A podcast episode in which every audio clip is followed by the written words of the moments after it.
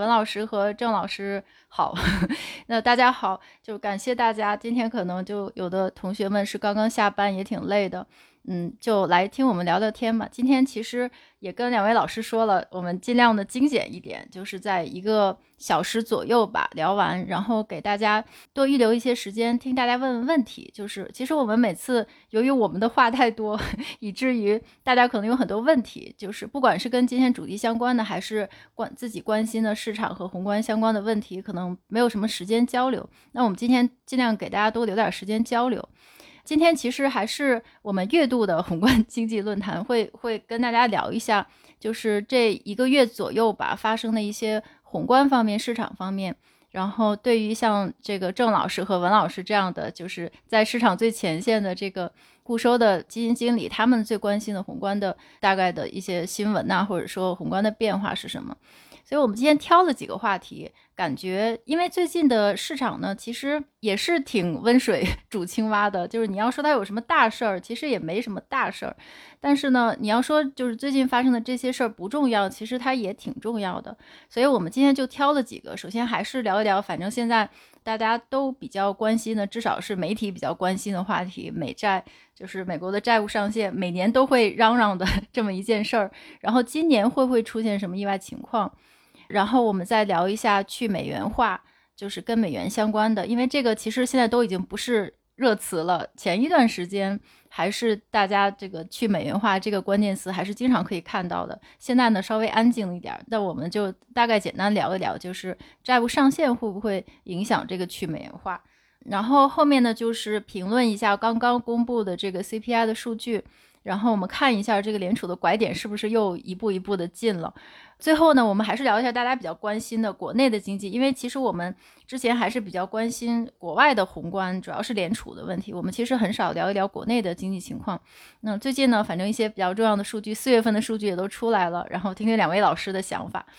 好，那我就不啰嗦，我们先从第一个问题开始聊。我们还是先聊一下这个美债的问题，美债它到底会不会违约？然后如果说违约了的话，会发生什么，以及对我们有什么影响？其实这个美债违约还有这个债务上限的这件事儿，其实应该不是大家第一次听到了，就是现在已经是我估计应该是心中毫无波澜了，就是每年都会听到这件事儿，然后感觉又是一个狼来了的故事，就是包括大家最近可能。国内的经济情况，说实话也不是非常好，反正大家各种事情也很累，可能没有没有什么精力在关心美国的事情。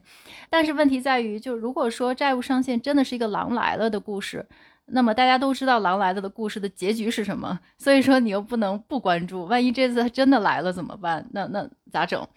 所以我们今天还是聊一下这件事儿，就是背景的，一会儿请两位老师详细的给大家解释一下。但是我只是简单讲一下，这一次是从什么时候开始？这次大概呢，其实还是挺早的，从一月份的时候，就美国的这个债务总量现在已经是三十一点四亿万亿美元。然后呢，这个财政部它是宣布，就是我们现在这个所有的债务发行都暂停了，进入债务发行的暂停期。然后也就是这个月的月初，五月的时候，财政部就通知国会说，我们这库存现金这六月底可能六月初六月一号就耗尽了。所以今天的题目就郑老老师想了一个挺惊悚的题目，叫做“危险的儿童节”，就是六月一号可能就是这个大限，就是最早在六月一号可能就会出现债务的违约。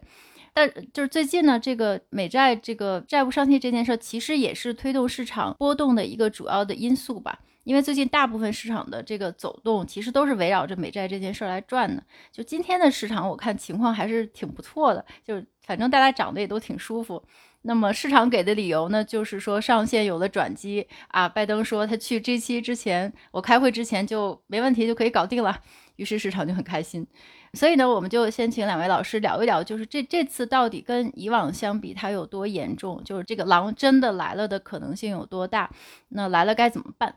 要不先，可能还是两位老师可以给大家普及一下债务上限到底是怎么来的，然后它是不是真的跟债有关？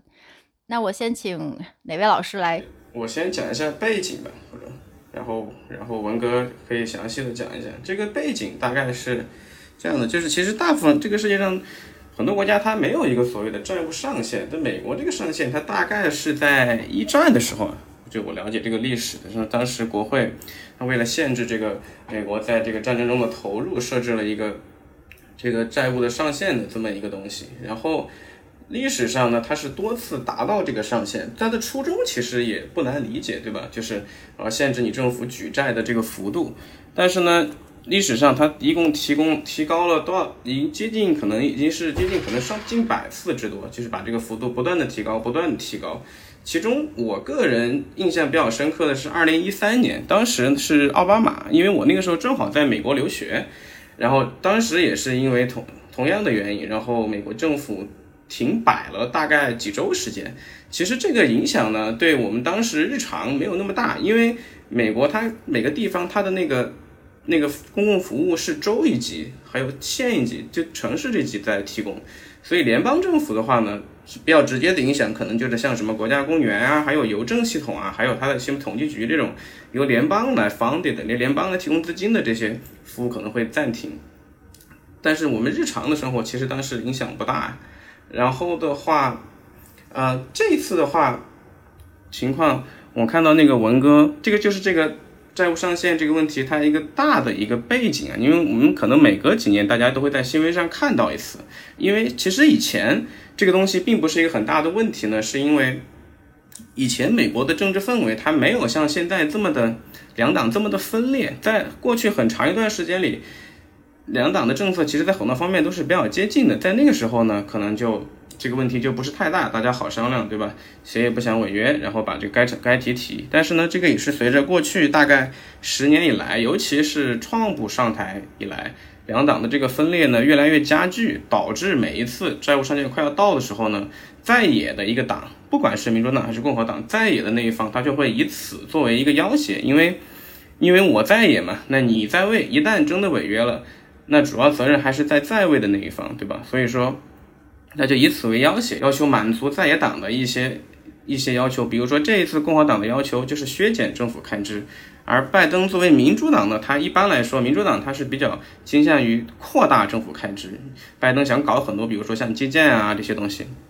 啊共和党就不同意，说你得减，啊拜登就说不行，不减，你们必须无条件通过我的这个本定的这个方案，所以两党就卡在这儿，对吧？就是像一个 chicken game，然后。随着每一次，基本上呢，每一次也都是像这样，就是说近些年每次都是像这样卡到，基本上已经是最后 last minute，最后就跟演电影一样，最后一分钟了，然后才解决这个问题。对，这个大的背景就是这样。然后我看交给文哥，看他准文哥应该准备了很多材料，可以讲一讲这个对市场的影响啊这些。之后我再补充好了。嗯，白老师。OK，嗯，那谢谢朗哥，那我就接着讲一下呃。具体这一次，对这这个具体这一次的情况，呃，首先我先说我的判断和结论吧。这次只是一个狼来的故事，而狼不会真的来，跟以往一样，所以说它不会走到最后真正违约的情况。那为什么呢？因为美国政府它的这个借债，因为它是美元，所以说它作为世界的这个储备货币呢，它就有这样的一个特权，就即使我还不上债。我也可以去印钞，也没有人能限制我印钞票。我大不了就印一波钞票把这个债还上。所以说，它最多只是一个 technical default，而不是一个实际的 default。所以也就是说，为什么这个美债它不会真的发生违约的这一个原因所在。那之前其实刚才这个甄老师也讲到了，之前有很多次这个提高债务上限的情况发生，包括政府停摆。那这一次呢，其实。从这从现在的这个推断呢，那美国政府它即将在六月份六月初的时候，那把它的这个现金全部给这个耗尽。那耗尽的那这个就是我们称作叫做 X date，就是类似一个末日的这个日期一样的。但现在呢，就是这个时间点，就是说从现在到六月初大概还有两周左右的时间。那刚才郑老师也介绍到了，两党其实现在的掰扯就是说要在这个时间之前达成一个一致。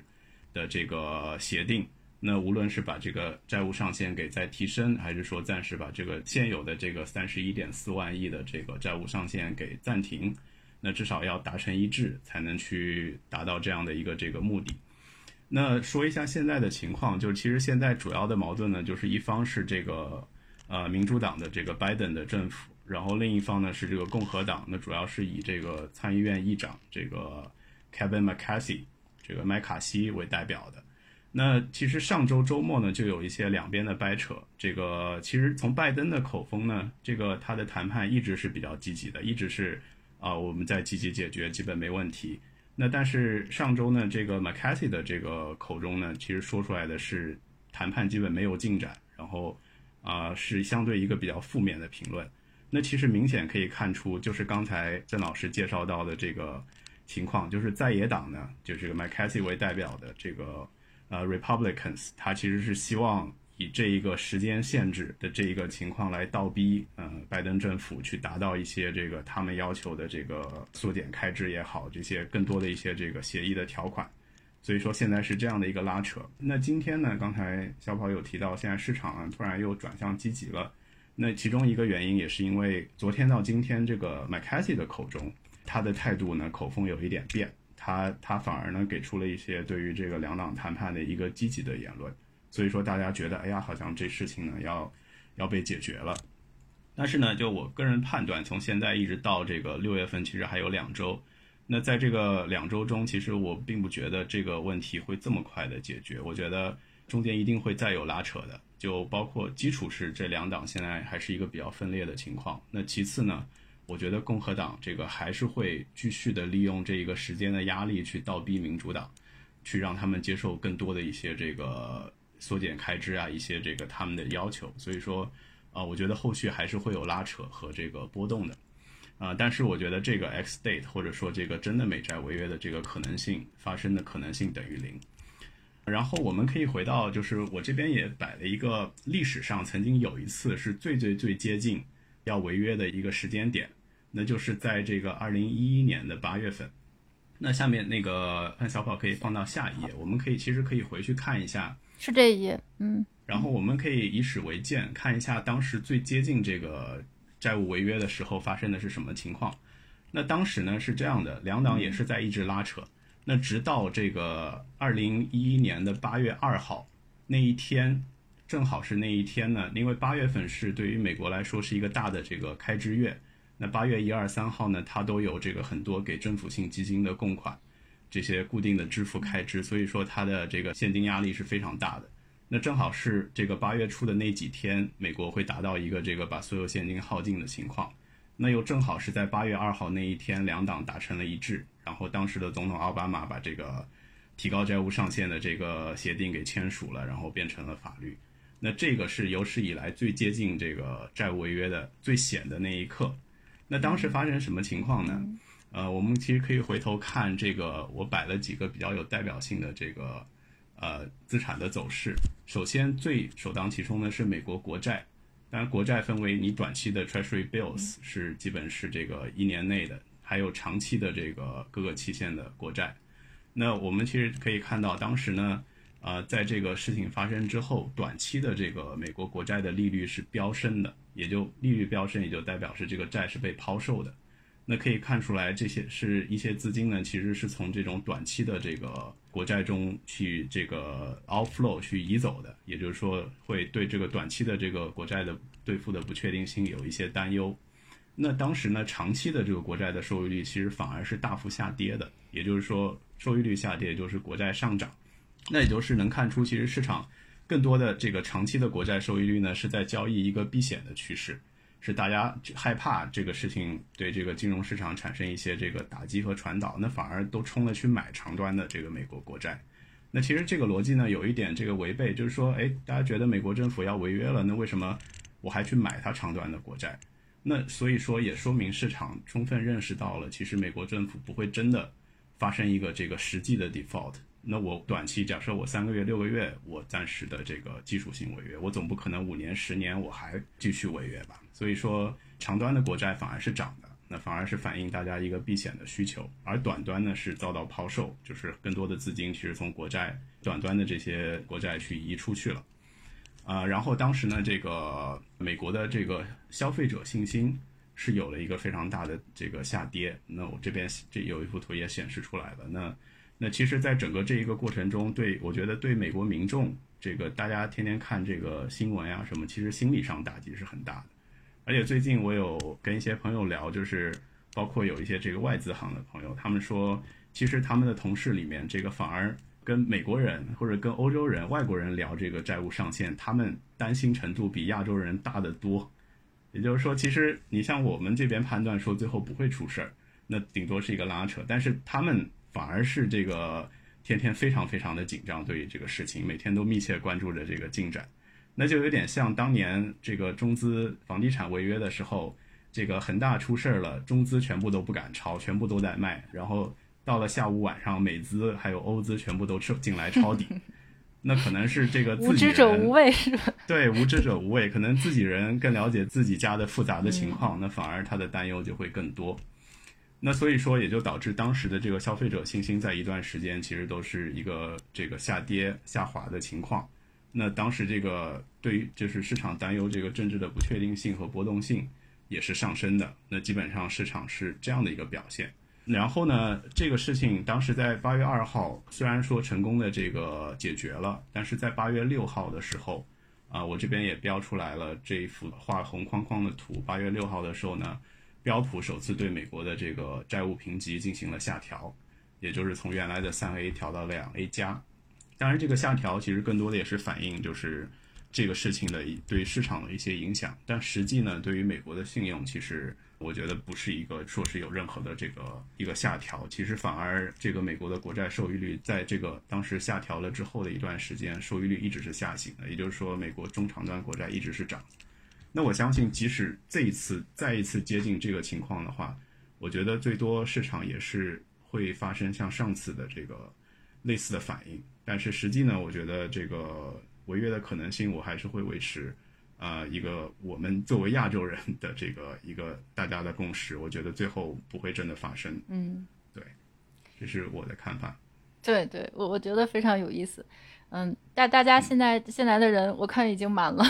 就实际上，呃，我刚才在朋友圈还发了一个就是通知，我说朋友间的聊天。其实文老师和郑老师他们两个私下聊天是很有趣的。这个文老师，大家可能不知道，他还是一个脱口秀演员。当然，当然，现在讲脱口秀可能是一个高危职业，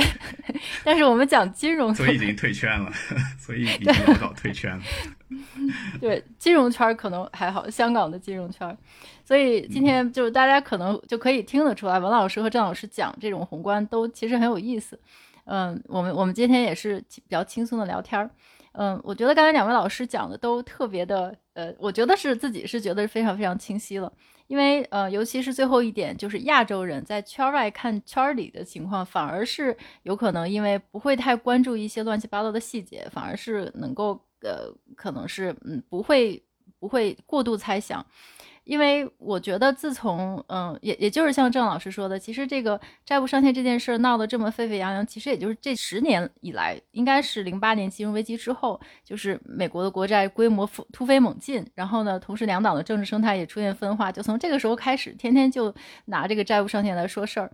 然后每次都是看到最后就是两，其实就是两党之间达不到任何妥协的一个一个点，所以大家才会很担心、很紧张。嗯，我其实有个问题，就是大家如果是喜欢看 Twitter 的话，或者说喜欢关注就是外国的媒体的话，可能会发现现在这个 Twitter 上面，尤其是金融 Twitter，它现在有个 Hashtag Corn 这个关键词，就是 Twitter 它经常会把就是，也就相当于我们微博的热搜词吧，就是大家热度讨论的那个词，它会放在顶端。然后现在有个 Hashtag 就是 Corn 这件事儿。它这个块儿呢，其实就是来自于一个，也就是在这个应该是在一一年和一零年的时候，每次债务上限出现问题，大家都一定会拿出来的讨论的一件事儿，就是让财政部发行一枚一万亿美元的硬币。就是说，大家说，我我们争吵了这么多年，这个债务上限、美债这个事情都没有办法找到一个解决方案。其实最简单的解决方案就是我们让财政部去铸造一个。一个硬币，然后这个硬币的面值是一万亿美元，然后呢，就是这这把这个硬币铸造出来之后呢，只要轻轻松松的三步，就是困扰美国已久的这种债务政府债务上限的问题就能够立即解决。就是第一步，美国财政部先铸造一个一万亿美元的硬币，然后第二步把它存到美联储，然后第三步让美联储再转到这个财政部的账户里。就是其实这件事大家听起来就是是。就觉得有点荒谬，你怎么可能就是就是发行一个，就是铸造一个这么大的硬币，才解决美国所有的债务问题。但实际上，很多美国的经济学家都很支持这个想法，因为包括那个克鲁格曼，就是获得诺贝尔经济学奖的这个呃克鲁格曼。其实呢，这件事儿实际上说到底，它就是一个嗯布记的问题。其实整个美债这件事儿，如果大家刨根问底的话，它其实就是一个记账的问题出现了问题。然后呢，这个这个一美元硬币的这件事儿呢，实际上只印钞只是为了弥补赤字，实实际上这相当于是这个这个这个呃，美联储开了一个后门，或者说财政部开了一个后门，然后利用一个法律的漏洞来就是。向大家借款，然后借了款之后，再通过一种布记的技巧，比如存到美联储，呃，就然后美联储再转到财政部的账户，那么实际上呢，就可以把这个整个这个巨额的债务的问题给抵消，这是一个非常简单的会计的方法。我我就想问两位 老师，有没有听说过这个这个方案，就是一万亿美元硬币的方案？你们觉得靠不靠谱？谁先来？郑老师有没有听说过这个？我听倒是听倒是听说过，但是我对这个比较怀疑，因为如果你可以注个一万亿的，那你也可以注个五万亿的，你可以注个一百万亿的，嗯，你也可以对吧？就是我知道你说的那个补记的这个意思，但是就是我对它的实际的这个是不是能操作，我还稍微有点疑问，因为它背后的这个机制其实我没有完全我没有完全理解，但是我只是觉得说，如果你可以随意的从法律上来说，如果你真的可以随意的这么。这么这么硬一个硬币出来，然后就能解决这个问题的话，那这应该只是一个应应该只是一个技术上的一个协调，而不是说你真的把这个债还上了。所以，我我对这个方法我是听这个说法是由来已久啊，但是但是我对这个其实多多少少是有是有很多疑问的。而且如果说你想想你想象一下，假设美国财政部他真的这么操作了，你想想你要怎么跟？你要怎么跟老百姓和投资者解释这个事情呢？就是说，你觉得大家会怎么看这个问题？会不会觉得说，你不是就相当于你自己凭空变出来的那个钞票吗？凭空变出来了一笔这个钱来还上你的债？那你这个对吧？因为因为其实按理说，发行美元理论上按照以前的传统的说法是需要财政部先发出债来。然后才能印美元，而不是不并不是说可以像津巴布韦一样，我想印钞票就印钞票。其实它按理说它不应该，应该是不能的。所以对这个对这个，其实我是有一些疑问的。那不知道文哥有没有对这个有没有什么看法？文哥，嗯，呃，我之前倒是没听过这个。呃，说法，但是我觉得这个就是我从逻辑上想的话，我觉得这是一个非常有毒的做法，因为首先它首当其冲伤的是美对于全世界对于美元和美国政府的这个信用的一个问题，因为你货币其实背后是政府信用嘛，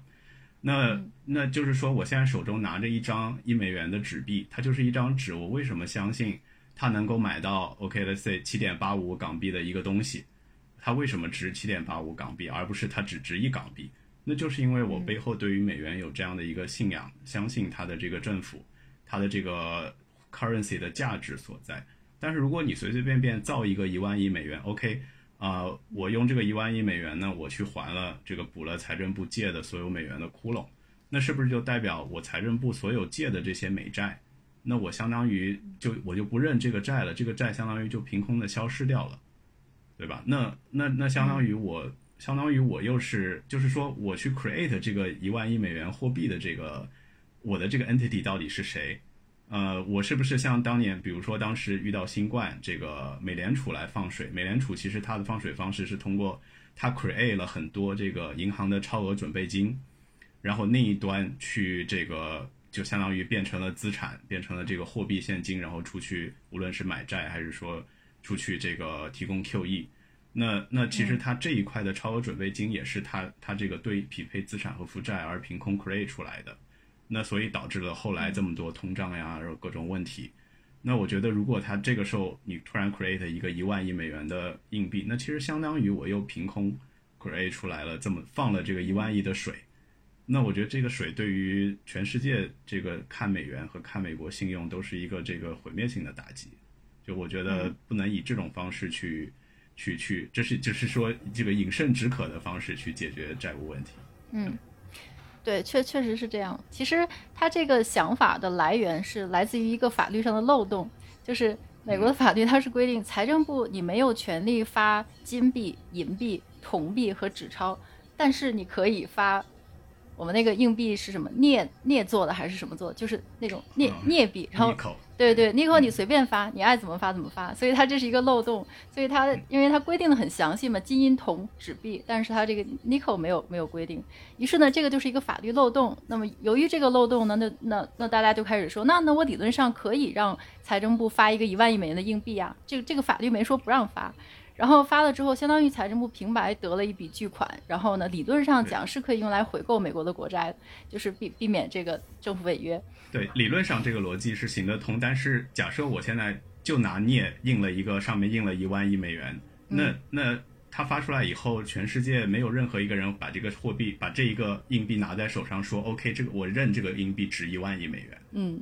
对。首先这么多镍就不可能，就镍是很便宜的一种金属。这其次，大家认为这根本不会认定它背后的这个美国政府信用的这个价值，嗯，所以说这是以它的核心问题所在，就是对信心的对意思。文哥的其实意思跟我的看法比较像，就是说这个做法会可能从法律上能解决问题，但是会对大家对美元的信心产生很大的动摇。就是简单说，就是信用货币你不能真的像这么变戏法给我变出来，你总得是。总得是有东西在支撑的，而不是说从空气里就给我变出来。哪怕法律上这样是合法的，但是大家信心上是不会认的，这么个意思。对他如果真发了的话，我们第二个问题也就不用讨论了，就直接完成了去美元化，是吧？美元霸权就此终结。好，那我们就来讨论第二个问题。呃，第二个问题就是，因为我们这个其实也是跟第一个问题延伸出来的，就是我们前一段时间大家经常听到这个去美元化、去美元化这个关键词，嗯，那么这次正好碰到美元这个债务上限这个问题，那么我们就就着它来讲一下，就美国频繁发生，就经常发生这么奇葩的事情，嗯，虽然还没有奇葩到自己铸一个一万亿美元的硬币来解决这件事儿，但是它确实是每年都上上演这种债务上限的抓马，然后再加上。呃，就是去美元化，反正是每每过两三年，总有人出来说美元霸权即将没落，然后反正是过过一段时间，总会有人来说，然后这件事儿就会被大家就是就热烈讨论，好像美元的霸权真的是马上就要来了。所以今年的这这个词儿又热闹起来。我我今天早上捋了捋，就是因为这几件事儿。首先就是刚才咱们讨论的这个债务上限，然后呢是其实还是央行的一些人的一些一几句话。就是德拉吉，这个拉拉加德警告是四月份，他他就是说，其实这个美元和欧元，你们这个国际货币地位，呃，就是美元美元作为国际货币这个地位，你不应当觉得是理所应当的，就是说你不应该觉得它就是一个真理，就是你不应该 take taken for granted，也就是说这个这件事情是可以，你可以是不是国际国际货币哦，所以这件事大家要知道。然后耶伦还说，最近耶伦也是说，就是美国现在对俄罗斯和其他国家的经济制裁，可能是会削弱美国的霸权等等。这个都是这些重磅的央行行长他们自己说的一些词，引起了大家的注意。然后政界呢，就大家也都知道了，这个俄罗斯这个法是吧？大家为了应对美国制裁，他开始用人民币做结算，天然气啊，甚至是这个电动车等等。然后呢，呃，最近的一次新闻就是这个巴西。巴西总统这这位总统来访访访华，然后我觉得这哥们儿特别的抓马，就是他说的话就让人觉得就是非常有情感。他说：“我每晚都会问自己，为什么这些国家必须要用美元来作为结算方式呢？这是为什么？” 然后就让人听了很感动。然后他访华之前呢，其实中国和巴西也已经同意的，就是双方的一些贸易用这个各自国家的货币，两国的货币，巴西。的货币和人民币来结算，不用美元。然后呢，最近还有法国，其实也跟我们刚刚完成了一笔人民币结算的，也是天然气的交易。所以呢，就是这个政界和央行界频繁的在在告诉大家，你不要觉得美元一定是国际货币哦。然后呢，投资界就前两天我看那个桥水 Bridgewater 的那个 CIO。但他也是说，就是全国的就全球这个去美元化的趋势其实已经成型了，它会持续下去。但是，当然他的这个分析是针对他对黄金的评价，他觉得因为这个，所以黄金要大涨，等等等等。嗯，那么这是投资界。然后甚至是前两天刚结束那个，就是呃，巴菲特的那个股东大会，有一个十三岁的小女孩站起来问巴菲特说：“这个那美元的这个国际储备货币的这个地位会不会被受到威胁？然后美债的发展，这个债务上限的发展会不会就让美国就不再是全球美元不再是全球储备货币？所以，所以说如果说去美元化，就今年如果有个十大热搜词，那去美元化应该是不是第一就是第二，所以大家都在频繁的讨论。”对，当然，刚才那个他那个小女孩问巴菲特，巴菲特回答就说，呃，有可能，但是除了美元之外，大家其实没有什么选择，就是你别无选择，储备货币迄今为止还只能是美元，就即使是债务上限这么不靠谱，大家都有担忧，但是迄今为为止，这个它的地位还是不太可能被被废除，所以说这个去美元化好像也是个狼来了的说法，大家经常会喊，但是它又没有来。嗯，但是最近美元也是在涨，所以说我我我觉得其实人和这个我们所有的叙事 narrative 都是有市场背景的，那么一定是市场懂了，所以大家才会四处找这种借机创造叙事。所以说呢，呃，我就想请问两位老师，这个对去美元化怎么看？然后这个债务上限对它的影响是有多大？我先补充一个，刚才就是也是跟这个相关的，就是刚才提到有一个点，就是美。美债虽然说没有跌，这刚才刚才吴老师也讲过，长期美债没有跌，但是美国的 CDS 就是它的主权信用违约的这个保险 Credit Default Swap，最近是在大幅上升，是上升到大概一百七十个点，而在刚才吴老师提到过的一一年和一三年，美国的 CDS 也上，但是最高只升到大概不到八十点，零八年的时候是上到大概七十多，还要更低。而这一次是上到史无前例的一个接近两百点的一个水平，就是你从 CDS 的价格，你能感受到说可能跟之前真的还是有一点不同，就是它是一个，也许会是一个量变到质变的过程，这个其实我不知道，就是但是它看起来是逐渐在一步一步的质变，就刚才像你提到的，因为美国制裁俄罗斯也好，还是他自己的债务上限信用也好，就是你发现。这个事情好像突然从好几个方面在同时在攻击美国的国际储备货币地位，它从好几个方向同时在在在被挖墙角，对吧？既有它自己的原因它债务上限的问题，又有又有其他货币，比如说像人民币啊、欧元在在在逐渐的在起来。但是至于是不是能够取代这个，我我给大家举个例子，其实这个问题有一点像。你你问你说说像巴西总统问说为什么大家都用美元？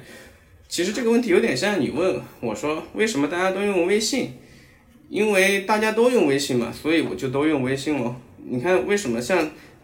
钉钉啊，还有像什么有很多以前还有一些各种各样的一些 A P P 想要取代，但是都取代不了，因为因为这个接受微信的接受度太高了，所以说你想取代。它是相当困难的，你不用，那别人就联系不到你，你也联系不到别人。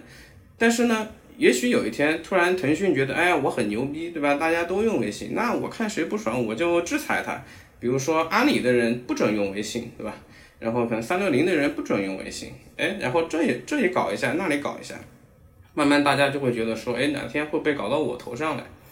那那我那我也要下个 MSN 或者下一个什么别的什么软件，对吧？类似这样，然后可能 MSN 自己又做的特别好，上线了很多新的表情啊，特别特别酷炫，然后功能也很牛逼啊，然后，哎，这个这个趋势慢慢的改变，这种可能性是存在的。但是呢，但是话又说回来，虽然我们看到大家在不断的 question 美元，但是我对这个问题的看法是，大家想找一个美元的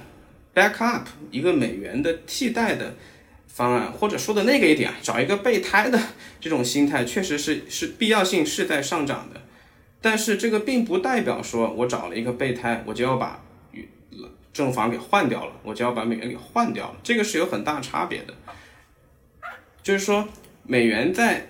不管是国际结算的比例也好，或者说是国际储备的比例也好，它是在渐渐下降，是相比巅峰的时候是有下降，但是。这种趋势是不是真的说就代表它会降到一个很低的水平，最后被人民币超过呢？我现在觉得还远远看不到这个可能性。到现在的国际结算当中呢，美元大概占个大概可能一半多，然后欧元大概可能占个三四成，有的时候两者差不多啊。然后其他的货币加在一起，大概也就是可能十出头，人民币大概可能百分之二左右。人民币实际上以前最高是在二零一五年，大概在百分之二左右。后来因为因为汇改的原因，人民币币值大幅波动以后，又降到了可能百分之一左右。然后这么多年又一直维持。然后近两年呢，因为这个俄乌以后呢，就是刚才讲到的这些背景呢，它又有所上涨，有这个趋势确实是在存在，但是。就是这个接受度的这个这个先决的这个条件在这，你可以说，你像我去一些比较穷的国家旅游啊，像我去过的柬埔寨啊、伊朗啊这些，美元都是都是很好用的，你给美元，当地人都愿意拿，因为他们本国的货币的币值不稳定，而大家都知道美元好使，所以都愿意拿。但是你要换别的货币就不见得，所以说这个接受度的问题，想取代它的难度其实是非常大的。而且你要记得，你要知道，美元之所以能够成为世界货币，跟它和石油强的挂钩的强制结算用石油这件事情，石油美元就所谓有又有很大的关系。而除美元之外，我们看不到其他有什么商品是必须要和欧元或者人民币或者其他什么货币挂钩的，就是你没有一个某某人民币啊或者某某欧元这么一个东西出来，所以基本上可能很难说你有什么东西只能用。人民币不可，除非中国有一天生产出了一种特别牛叉的东西，并且也规定说只能用人民币来买，而且大家又离不开它。OK，在那那可能人民币又能再前进一大步。就就如果这些都能发生，然后美国可能又制裁了个谁，那么这些趋势再往再这么形成一个合力的时候，也许就能看到说美元的霸权被被被人民币扔从王座上扔下来可能性，但是在那些事情发生以前，我觉得这种可能性还是比较难，可能性还是比较小的。就是我们会看到人民币可能会上到一个比例，美元会下到一个比例，然后就稳定在那个地方。就大家会多拿一些人民币作为一个备选，但是不会用它完全就替代它，替代美元。OK，这个就是我的看法。对对，嗯，非常棒。你刚才在讲那个有什么东西？只能是中国生产，然后只能让大家用人民币买。就曾经一度是那个新能源车，因为我我知道东南亚很多国家的人都就有强烈的需求，但是后来特斯拉降价了，现在需求就小。嗯，好，那那文老师呢？文老师对这个问题有什么看法？对这个问题跟刚才那个问题一样，我先说我的判断吧，就是呃，首先短期内肯定不会。然后中长期呢，会地位会受到挑战，但是至于它具体会不会被另一种货币，包括可能是人民币取代呢？啊，我觉得如果现在我说会或者不会，都是这个拍脑袋在瞎猜，因为，呃，其中可能会发，这是一个长期的时间会发生很多的事情，就甚至包括战争的可能性，这个旧的政权靠战争去维护自己的这个统治地位，呃，那首先我刚才判断短期内不会呢，是基于就是说。呃，从一个这个传统经济学的理论，就是如果一个货币它要具备储备货币的这个功能，它需要有三点，而且这个三点是缺一不可的。就是第一点，你要有这个 faith in rule of law，就是说你对发币的这个政府的规则和法律一定是要有这个信心。然后第二个是它要具备 convertibility，就是说它一定要有可兑换性，你可以随意任意去把它兑换成另外一种货币。然后第三个是它要有一个这个叫 deepened capital market，也就是说它要有一个非常具有深度的一个这个资本市场，是以这种货币计价的，去可以提供这种货币的买卖和这种货币计价的资产。那我们回过来看，其实现在呃，我们就说人民币吧，就是人民币其实它最大的问题呢是这个 convertibility 和这个 capital market。就首先，OK，我对。我我们作为中国人，我对中国政府有信用、有这个信仰和这个，呃，无限的看好，这一点没问题。但是人民币呢，它其实最缺的是这个一个自由兑换性，然后以及它的这个在全球有一个这个离岸，你不光在岸人民币，你有一个离岸的人民币的这个资本市场，其实这两块是相当欠缺的。而且，呃，如果这两块不迈过这一步的话，我觉得它是没法这个形成一个就由量变形成一个质变。呃，然后我这边也放了两张图作为辅助。其实，呃，刚才那个曾老师也有简单的讲到了具体的这个上面的数据。就我们以数据说话哈，现在我们是一个什么样的情况？首先，这个左边这张图呢，就是全球现在的这个结算，呃，用各种货币的这个占比。刚才其实郑老师讲到了，美元大概是在这个四十五、四十四十五，这个大概将近一半的左右。然后美元是最上面这条这个是这个深色的一个深紫色的线，然后下面这个橘黄色的线呢是欧元。那欧元其实这个占比在在某些时刻其实是超越美元或者说跟美元相匹敌的。但是这个欧元呢，自从这个一一年的这个欧债危机之后，其实是有一个非常大幅的这个下降的，也就是这个显示出正这个大家对于欧元包括这个欧洲内部团结性。还有欧洲一些国家的这个债务问题的担忧，所以其实它的下降反而促进了大家又用回美元。然后呢，这个在这个一九年之后是这个美国打贸易战，贸易战之后呢又导致这个有美元呢有一个这个比例的下滑，那这一块呢很多又被欧元给抢走了，所以说他们之间有一个这样拉扯的关系。然后现在人民币在哪里呢？在最最最下面这条线，是应该是一个这个稍微呃浅一点橘黄色的这条线。那在这个全球贸易现在占比中呢，大概只有百分之二左右、二三左右的一个比例。所以说，你从这个数据来看呢，其实你说它真的取代这个，甚至说赶上这个英镑、日元，或者说赶上欧元的水平呢，都都还差了非常非常远的位置。那首先，这个这是这个我们现在的情况。那第那这个右边第二个图呢，是当前现在所有全国的呃全球的这个央行。它的这个储备货币的占比，那其实最大最大的一块呢还是美元，但是我们能看到有一个非常清晰的趋势，其实从两千年到现在二十多年，美元的占比一直是在下降的。然后欧元的占比呢，其实是这个呃，在两千年之后，这个欧元区形成之后，其实是一路上升，但是一直也是被这个到了这个二零一一年之后，就是它的一个拐点。欧债危机之后，其实欧元的这个信心也受到打击，那它的这个份额呢也下降了。那人民币呢，其实真的是从这个一五年，呃汇改之后，然后才逐渐这个有所提升，但它这个提升到现在呢，也就是在一个这个百分之三、百分之四的水平。所以说它这个呃，首先你从客观的数据来讲，它离这个储备货币的这个呃。真正成为一个可替代性的储备货币是非常遥远的，所以也就是说，为什么短期内我觉得，啊是不可能取代美元的，呃，其次呢，其实呃第二个判断，中长期为什么啊美元的地位会受到挑战？那我觉得，呃，一个是美元它自己有自己的问题，就包括我们刚才讲到的这个呃债务上限，这个美国这个无限的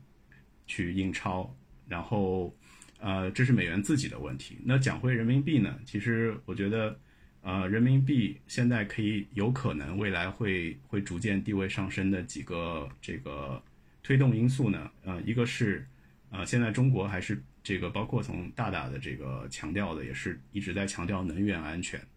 那现在人民币呢，其实有一点在做当年美元做的事情，就是说，呃，它跟黄金脱钩之后，其实它是跟这个中东。呃，联手站边了，然后把美元跟石油去成去成为一个相对这个挂钩硬通货的一个这个货币。那其实人民币呢，现在也在做这个事情。人民币呃，首先跟俄罗斯这边的这个能源用人民币计价，然后呢，呃，目前又在推动这个跟这个中东的一些这个产油国的关系，用人民币去结算一些能源。那如果俄罗斯跟中东，最后，你把这个提供的能源挂钩上人民币，那相当于这个供给全球一半能源的这个这个地区都在用人民币结算的话，那我觉得这个会是对人民币是一个非常大的这个推动。啊，但是这个推动呢，我们也也要从另一方面辩证的去看，就是说，虽然说人民币现在比较主推的是它在这个国际贸易中的这个结算支付的比例逐渐上升。但是这个东西呢，我觉得对于它成为一个储备货币是一个充分不必要条件。就是说，你成为储备货储备货币，那一定是在国际贸易中会被广泛接受的。但是人民币的这个可转换性和人民币的这个离岸金融市场，呃，我觉得这两块是制约它的主要的因素。如果即使我假设我在全球可能一半的贸易我都用人民币去结算了，我所有的中国的公司对外出口的产品我都收人民币。那我可以很快的把这个人民币在国际贸易中的这个份额给提高，但是你的可转换性和你在境外的这个离岸人民币的这个破，这个这个资金池能不能支撑你这样做？其次就是大家对于你这个这个货币背后的这个稳定性啊、政策呀，然后呃还有这个相关的法律啊，我觉得首这一块呢，可能还是人民币真的成为储备货币需要跨越的几个比较重要的这个坎。对，所以这个是呃我我我目前的一个大概的判断。就顺着文哥刚才讲，我少补充一点，就是刚才文哥提到说，人民币国际化的一个一个制约的一个很重要的因素，就是其实因为大家知道中国是是资本管制的，人民币并不能自由的流出和流入中国，所以海外的人民币供给量本身其实是相当受限的，对吧？我们个人一年你只能带五万美金出来，不能多。而对于中国来说，有没有可能放开这个管制呢？可以说，它在很长的一些一段时间里都不可能，因为一旦放开管制，要那么要么你忍受人民币币值的大幅波动，要么你放弃货币政策的独立性，这个是货币货币政策不可能三角啊。这个有兴趣的观众可以可以再查一下，我们今天先不展开。但从结论上就是，如果说你放开中国的资本管制，那么一个结果就是我们货币政策的独立性会受到很大的影响。这个对于我们国家来说，应该是从现在的这个政治氛围来说是不可接受的，嗯所以说，包括人民币币值的大幅度波动，我觉得也是很难接受的。所以从这个逻辑来说，中国不太可能放开资本管制，而中国不放开这个管制，人民币也就不可能真的成为一个国际储备货币。所以从这一点来说，就是这个基本就我先不管大家接不接受人民币，单单从它的供给、它的流出来说。其实就不太可能，所以说基本上这一条，我觉得已经把已经把这个国际化之路给卡的比较厉害。所以为什么你看到中国经济占世界那么高的比例，占可能百分之三十几、二三十，但是我们的货币结算量占这么小的比例呢？其实这跟这个就有很大的很大的关系。对的，对的。所以说去美元化，我们还是可能要纠结在这个词上，就是我们怎么定义这个去美元化？其实它是没有一个明确的定义和单一的指标的。就比如说，那现在美元的地位是国际货币，那是不是有一些国家不用美元做储备货币，或者说结算用其他的货币，它就算去美元呢？它其实也算去美元。所以说去美元这件事儿，其实实际上是已经发生且在嗯持续进行的。但它到底是不是大家想打败美联储和打倒美元的霸权，好像也不是，都是从各自实际的需求来出发。所以说，如果说美元的这个核心地位如果真的受到动摇的话，它很有可能不太可能是外力，就是大家都主动去美元，就是大家联起手来，就是 呼吁去美元来实现的。那它极有可能是，嗯，对于大家对美元自己的信心的一个危机。那可能还是美国自身的，就是自身的由内而外的一些，就是。就是实在没有办法解决的一些矛盾的问题，可能会导致，但是这个我们也不知道什么时候会到来。目前来看，可能还不是。就包括比如大家可能经常讲的，像特里芬难题呀，就是说，那么如果说美元资产被大家都视为国际安全资产，那大家都要持有国债，呃，持有美元的国债。那么如果说当越来越多的国家的经济发展积累财富，那大家需要的美债就越来越多，那美国就要不停的发美债来满足这些需求。那么这个。债务如果说量太大，然后万一哪天狼来了，这个债务上限真的没能解决，那可能就大家对他的信心崩塌，或者哪天真的是大开脑洞，真的发了一个一万亿美元的这个这个硬币，那可能就是极有可能他自己的地位，嗯，如果真的会受到极大的威胁，可很有可能是自己玩坏的，大家外力可能不太可能在短期内就实现这件事儿。嗯好，那我们今天尽量给大家多留提问的时间，然后大家如果现在有什么问题，可以先写在留言区里，我们赶紧把今天想聊的话题聊完，然后跟大家交流。嗯，那我们下面下面这这个环节呢，就简单的请两位老师评论一下，就上次的这个联储的这个 CPI 数据，以及这个联储的拐点什么时候到。呃，因为这个毕竟还是现在全球资产的大家最关注的一件事儿，那么可能它的拐点到了，大家就不用在这个温水里边 被煮了，已经煮了一年多，这两两年多了，也也挺难受。那那就是上次的就业数据，四月份就业数据，嗯，稍微好了一点点，好了零点一，然后大家就各种不满意，好像就是说你这个零点一其实也就是在误差之内的嘛，其实你可以忽略不计，相当于 CPI 没有好转。嗯，所以呢，就各种矛盾的这种观点就又起来了。那那我就不不多说，请两位老师先给大家解读一下。嗯，OK，我我就先简单那个评价一下数据，然后到时候那个郑老师可以再再具体解读一下。那个现其实这次数据来看呢，那个 CPI 通胀还是一个比较积极的这个反应。呃，通胀现在是回落到了四点九，核心通胀呢是五点五，其实比之前的五点六呢也是回落了一点点。啊，那其实市场在这个通胀数据之后，还是稍微有一丝这个比较积极的这个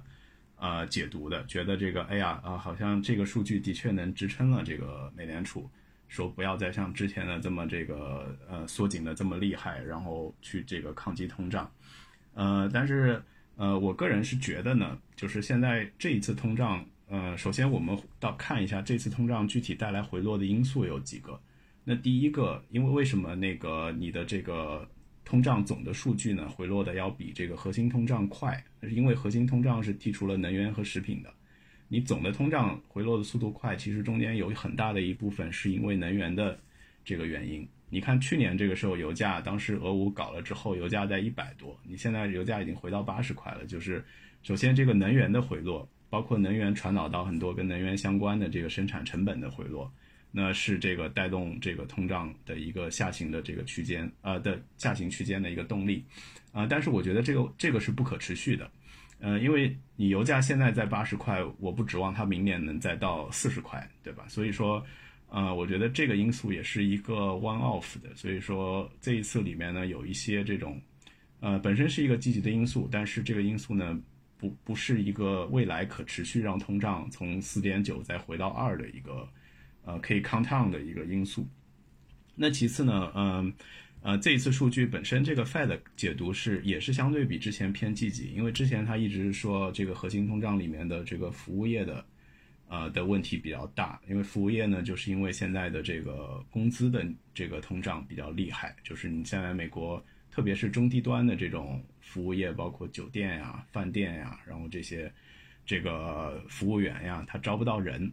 他他这个他不是说不是说我给工资给我原来给一千块钱，我现在给一千二就能招到人的，就是他首先都没有这些这个劳动力的供给，呃，因为这个很多人在通在这个新冠的这几年呢就提前退休了，然后新的这个移民呢也没有也因为各种这个一些这个国家性的政策而没有这个新的劳动力补给，所以说导致呢这是劳动力市场的一个结构性的变化。那这个问题其实是一直造成美国通胀现在这个回落比较这个缓慢的一个核心因素，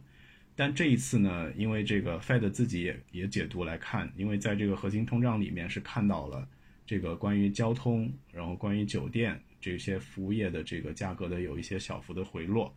那这个也带动了这个核心通胀的下行，所以说它整体的这个解答呢还是比较积极的。那我觉得，至少基于现在的这个数据，呃，我相信这个美联储，呃，至少在今在六月份这次议息会议是一个大概率的会暂停加息，看一下现在的这个目前的情况。但是，呃，我稍微个人会比较担心的，其实上次我们这个聊的时候也说到过，就是其实，呃，我担心的是中长期的一个通胀中枢其实是提高了的，呃，它背后的原因有。这个真的是这种结构性的变化，就像我刚才说的，你的这个劳动力供给少了。第二个，你现在全球的这个阵营分裂导致这个供应链的重塑，很多在在中国生产的东西，现在美国所谓的政治正确下，我不在我不跟中国买了，我我我硬要跟墨西哥买，我硬要跟越南买。那那些国家的生产成本，还有它的供应链，它的这个质量，它都是比中国差的。你你全球只有中国的东西卖的是最便宜的。物美价廉，但是你又不买，那这种东西呢，就也是一个这个结构性的因素，并不是说我用这个，呃，经济学的这个这个这个考量去去能够解决的。所以说，我觉得长期的通胀中枢会上行，那就导致这个通胀的回落呢，呃，应该是一个持久战。就是目前我虽然，呃，我觉得没有什么因素能够导致像像像这种能源突然飙升啊，俄乌打仗啊，就是没有这种外部的冲击性因素。但是它的这个回落的速度呢，我觉得会比较的缓慢，而且说，而且真的很难说回到原来那个二的水平。嗯，而且现在有一个数据，其实近期一个数据，我觉得也挺有意思的，就是这个密西根大学的这个消费者，他有一个消费者对于这个中长期通胀的一个这个预期。那这个预期是从这个最近一次数据是从三提升到了三点二，然后是创这个历史记录以来最高。也就是说，现在大家的这个心理，其实消费者，包括这个整个市场也意识到了，这个长期的通胀中枢呢是比之前会有一个这个提升。那就看在这一轮周期中，嗯，我觉得这个最后是不是会倒逼着 Fed 啊，美联储去调升它的这个通胀的最终的这个目标？他觉得 OK，不一定要二三，我也可以接受。嗯，那可能会发生这样的一个事情。对，所以说。呃，目前说拐点吧，我觉得，呃，倒不能判断它是一个这个非常明确的拐点，但是我觉得至少是这个美联储紧缩步骤的一个缓和，啊，然后总体来说，其实对于这个对于我们做债的吧，这这种缓和还是相对比较积极的。嗯嗯，好，非常清晰。嗯嗯，郑朗老师，OK，就这通胀这个，咱在咱们节目已经聊过太多次了，我就尽量。尽量把这个压缩到最小。我说几个，就文哥已经讲的很全面了。我讲几个点，大家需要注意的。第一个是每小时时薪的这个涨幅啊，还是四点四，就是就是上四月的数据，预期是四点二，前值是四点二。这个这个工资就我已经强调过无数次了，就它的它的那个同比是四点四，然后环比零点五也超预期，同比环比都超预期，就是这个工资水平。我真的是，就拿它，就是大家就拿就拿它没什么办法。但与此同时呢，有一个我觉得也许是利好的点在哪儿呢？就是大家看到最近美国南部不是闹闹那个难民危机嘛？因为它四十二条，就是它疫情期间通过的一个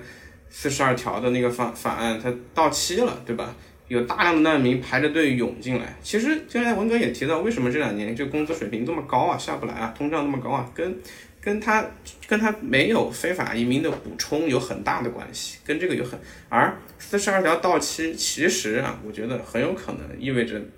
未来这个 labor 的这个 supply 这个这个供给是有机会能够缓解，回到之前的，对吧？当然能不能这个可能要看，因为因为共和党对对移民还是比较不那么不那么欢迎的，所以他们肯定能卡还是会卡。但是呢，相比疫情那几年，我觉得应该还是要稍微好。我觉得这个是最重要的点。OK，就是其他方面其实，因为这个这个框架我之前也讲过很多次，其他方面其实我觉得差别都不大，对吧？你是四五四点九五，我觉得这个 零点一的差别其实不不说明什么。然后，但但如果说这个移民的补给能够补上来，那么这个工资水平就能下来，工资水平能下来。通胀就能下来，工资水平下不来，那通胀就算往下也非常非常的缓慢，而且可能越来越慢。就就是说这个东西，大家不要觉得说我上个月降了百分之百分之零点五，再上个月零点五，下个月还是降这么多，下个月可能只降百分之零点二，再下一个月可能百分之零点一，再下个月可能就不动了，这个是完全有可能的。所以，就我可能就是未来一段时间。我可能会把更多的注意力放在，就是看看，比如说它的这个劳动力的供给是不是通过这个四十二条的到期，是不是真的能够有一个比较明显的改善？OK，你单看最近四月份的这个数据，其实我觉得是比我比我想的，因为它的想的降的还慢一点，它的核心，因为它的核心通胀其实是没有怎么动，对吧？它核心通胀还是还是还是还是在那个地方，其实基本上是没有太动，五点五，对吧？所以说。OK，就是，就是大家把注意把注意力放在这个上面。OK，好，讲完。好，非常清楚。其实也没啥好聊的。我们今天还是进入大家最关心的一个话题。我们之前其实挺少聊国内的经济的，嗯，不知道什么原因啊。其实也不是说敏感，但是可能之前嗯太过度，嗯，就是把注意力放在联储上，还有 CPI。还有一个原因可能是之前现在这个嗯。海外和国内的两极分化还没有这么明显。我看刚才大家其实都挺关心这个问题。还有一个同学问，就是通胀，就是为什么海外通胀，国内通缩？就是我所以所以说，今天跟大家好好聊一聊这个中国中国经济。两位老师其实也是分析国内这个宏观经济的专家，对做固收的必须都要全面分析到。那我们今天就聊一聊这个呃国内的情况。嗯，其实我们因为我们在香港，那可能呃，我不知道两位老师怎么样，但是我看我看最近的海外的媒体的一些，就是它的叙事，呃，反而是相当乐观的。嗯，所以所以呃，比如最近的这个《金融时报》它那个预测就是说，那么美国现在的恢复就是美国迈向就是现在极有可能是经济周期的后段，呃，那么这个同时呢，就是可能是亚洲是最早迎来周期反弹的，尤其是中国和印度。嗯，那么就是预计在一些因素的影响下，可能是这个，他甚至说整个亚洲下半年，就今年下半年的经济增长可能将跑赢发达国家百分之五个百分点，就是还是挺乐观的。然后包括最近的那个 IMF，呃，国际货币基金组织，它也是发的报告嘛，它是预测每年的全球这个 G B G G。GDP，我现在老把 G GDP 说成 Chat GPT，就是那个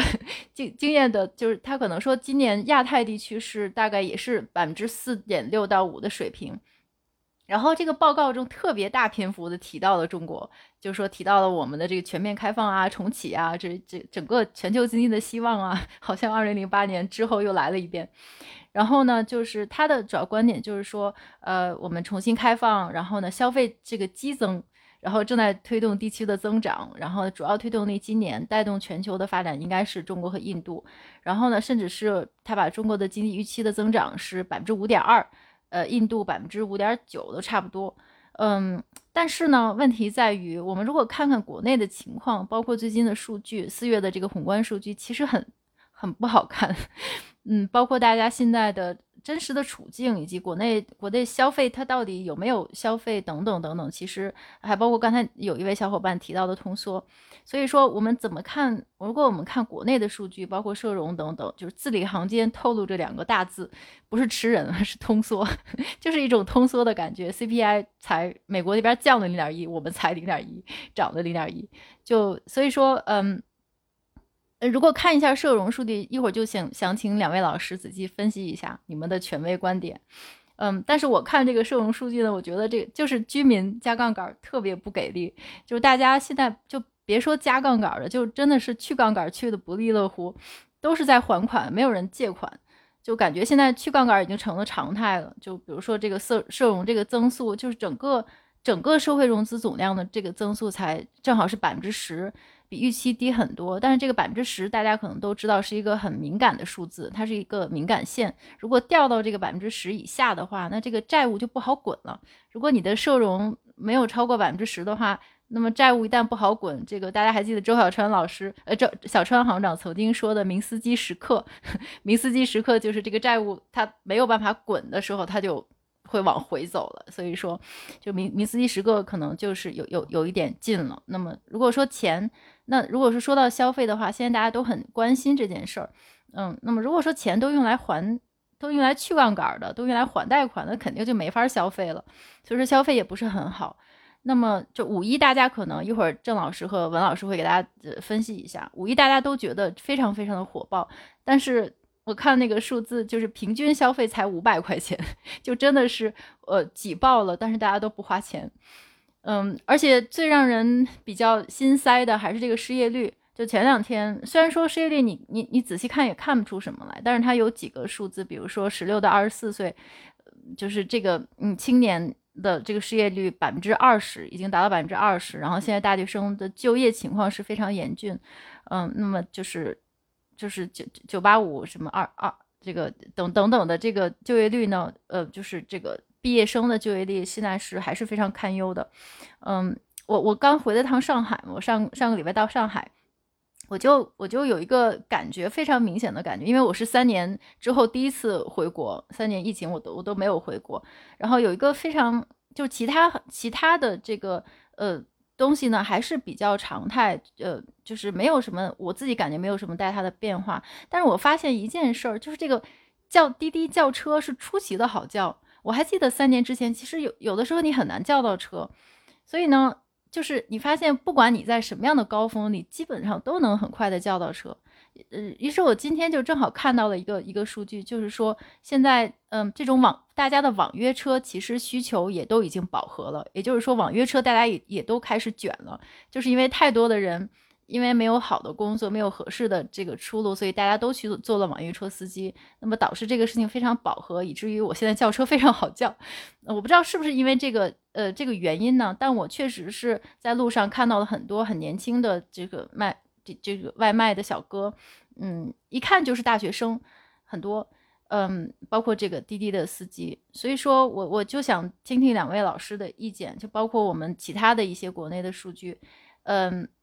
为什么国外这么乐观，而我们国内大家心情都不是很好呢？数据也不是很好。要不要不我先讲一下吧，我先尽快快速的把这个过一遍，就是因为大家知道这个经济的几驾马车，对吧？外贸，然后投资、消费。我我反过我按外贸开始说，因为外贸最简单。外贸这个我先放一张图给，对对对，就这张，就是这张。这个数据你看最近一期百分之十六对吧？四月份的数据好像还可以，但其实这个是。就是包括包括二月份之前三月份二月份三月份数据好像都还可以，但是这个是建立在之前有一个很大的很大的缺口这个前提之上的，大家能看到就是从去年的六七月份以后有一个显著的下滑，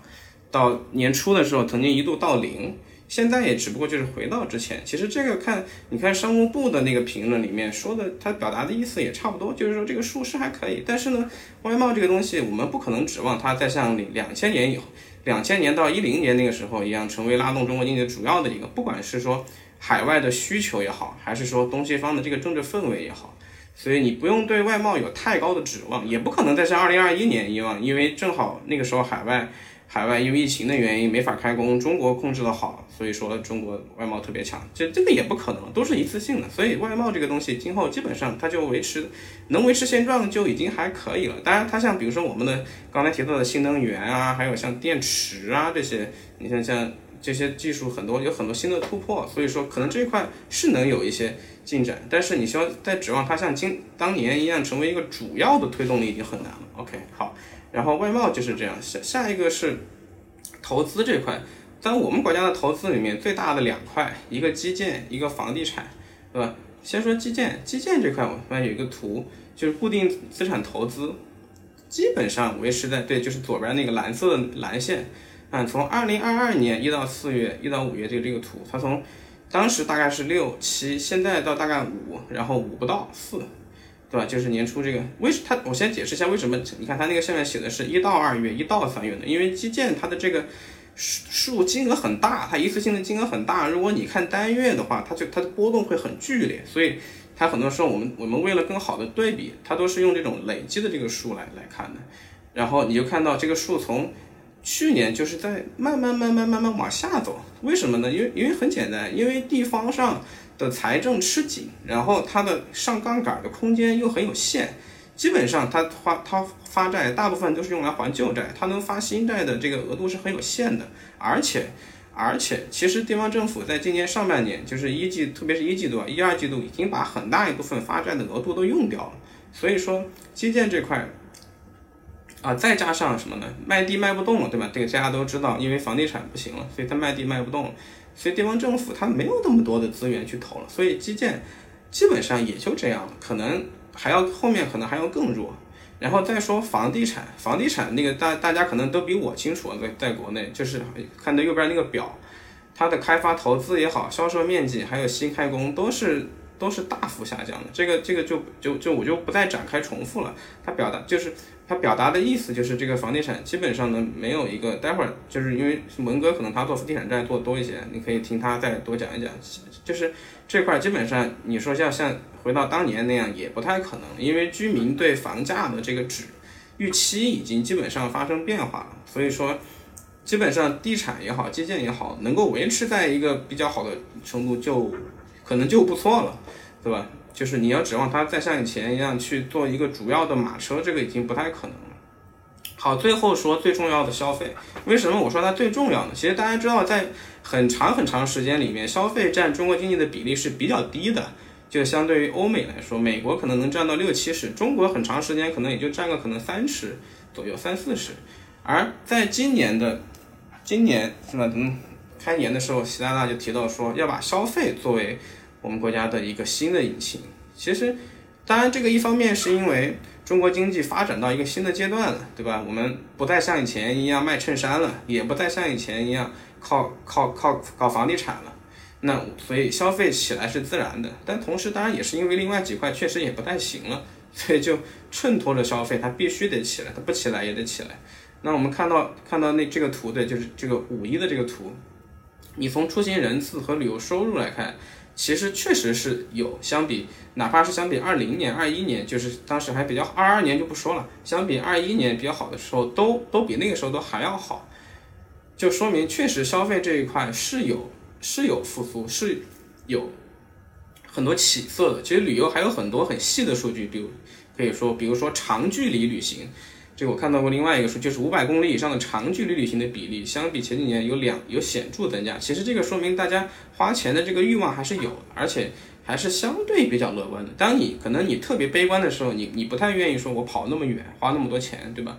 就就长就就长距离旅行的比例提高，说明大家还是还是可能没有那么有信心，但也还是有一些信心，对吧？就是对这个消在消费这一块，好，但是呢，但是。又加一个但是，刚才刚才小跑老师也说也提到了，就是一个一个一个问题，就是是青年的失业率啊，十六到二十四岁的这个失业率维长期维持在百分之二十，居高不下。其实这个是一个很大的问题，因为消费的生力军是谁啊？最终还是年轻人，对吧？当然大头可能是大概是我这个年纪，就可能三十左右的。但是如果说你十几岁，就是二十岁左右的人，长期维持在这么。高的一个失业率，那你觉得他他们的收入肯定是起不来的，对于将来的预期也是不可能很乐观的。在这种情况下，他们的消费能长期维持吗？对吧？这个要打一个大大的问号。而且像比如说旅游这种事情，它很它在很大程度上是因为去年大家哪儿也没去，所以有一种报复性的报复性的旅游的这个这个在里面，对吧？其实包括外贸也是一样的。你看外贸三月份那么高，它其实有一部分是因为去年很多订单它积压了。积压到了今年年头，所以一次性的释放了出来。但是这种释放能不能维持，其实我是有一点悲观的，说实话。所以说这个东西，像你刚才说境外好像都还比较比较乐观，但其实我自己对对国内的这个这个消费能不能维持，是是我是要打一个我是要打一个问号的。而且而且而且还有一点就是跟消费有一个息息相关的是什么呢？是是杠杆，就是融资，就是你刚才提到的社会融资这一块。社融，你你也看到这个数字，其实说实话，社融这个数字它本身波动就是比较大的。你看到从二二年年头到现在，对吧？高的时候可能六万亿、五六万亿，低的时候可能一万多亿，像最近四月份这次一万多亿。你说它就是这个数字说特别低吗？其实可能也没有。你说它是个特别特别差的数据吗？可能也是谈不上，就就跟之前低位差不多吧，对吧？但是你说这个是不是一个？能够足以支撑消费起飞的一个扩张性的杠杆，显然也不是，对吧？就是大家没有这个没有这么强的底面，而且最近国内的消费贷的这个利率其实没有很高，对吧？利率并没有起来，它的利率起不来，说明什么？说明大家没有那么强的需求，而你没有这么强的需求，没有这么强的一个。一个杠一个一个一个借钱的上杠杆的需求消费起来，我觉得是比较困难的。OK，然后我再然后再再提一下刚才提到的那个国内的这个 CPI 和 PPI 的这个这个这个数据。其实国内的 CPI 在很长时间里，包括现在，它影响最大的是什么呢？是猪肉的价格。就是在以前，特别是以前，就是基本上猪肉价格涨，CPI 就涨。猪肉价格跌，CPI 跌。以前做债的人，就可能五六年以前在国内做债的人，最关注的就是猪肉的价格，生猪的出栏量啊，然后就是猪瘟啊，就这个是对是对国内的 CPI 影响最大，然后又对大家货币政策影响是最大的。它所以它这个跟美国，它主要是看什么石油啊那些，就可能有很大的不同。OK，然后然后 PPI 为什么会下降呢？其实你看 PPI 就是刚才那个图里的蓝线，这可能不太。不是很明显，蓝线其实，你把这个数据，你你如果只看去去年年底到现在，PPI 好像降得很厉害，但这个是建立在去年年中到年底它有一波大涨的前提之下的，就是现最近这半年的大跌，其实是其实只是在从去年的高位回到回到之前的水平。如果你看一下之前一七年到二零年这几年，其实 PPI 一直是在往下走的。就是现在也基本上就是回来了那个回到了那个时期的趋势而已。它都那它为什么会下呢？其实主要就是因为石油啊，还有就是像像煤矿啊这些的价格下来了。其实这个是主要原因。当然这个也跟国内的这个就是基建啊、房地产这些不火，跟这些不跟这些投资投资减弱也有关系，也有很大的关系。OK，但是但是你说国内是不是通缩？其实我不太这么认为啊。就说实话，我觉得通缩，因为说实话，信用货币时代，你真的要通缩是很难的。你基本上，你只要，你只要加大你的货币供应量，我们其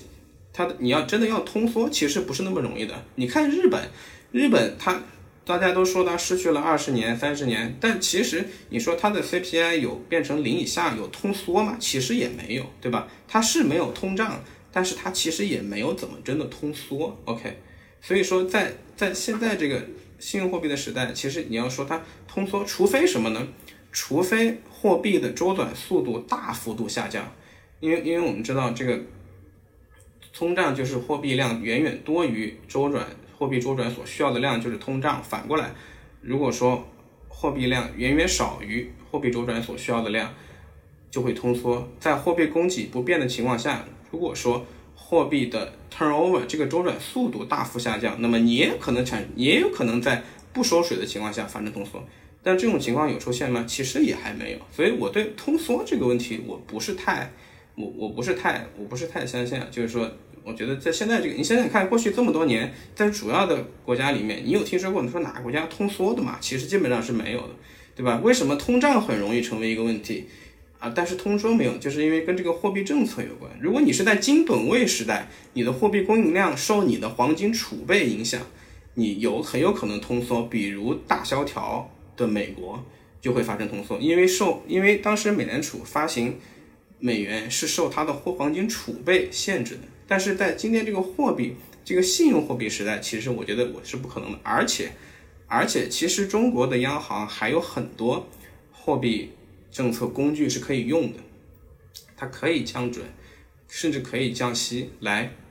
来，来抵消这个问题。还有就是我刚才提到的，其实这个东西，你看这个 CPI 这个数，它其实跟食品啊、跟猪肉这些有很大的影响。OK，所以说就是你说国内。所以总的，我我我的观点总结起来就是，国内经济，呃，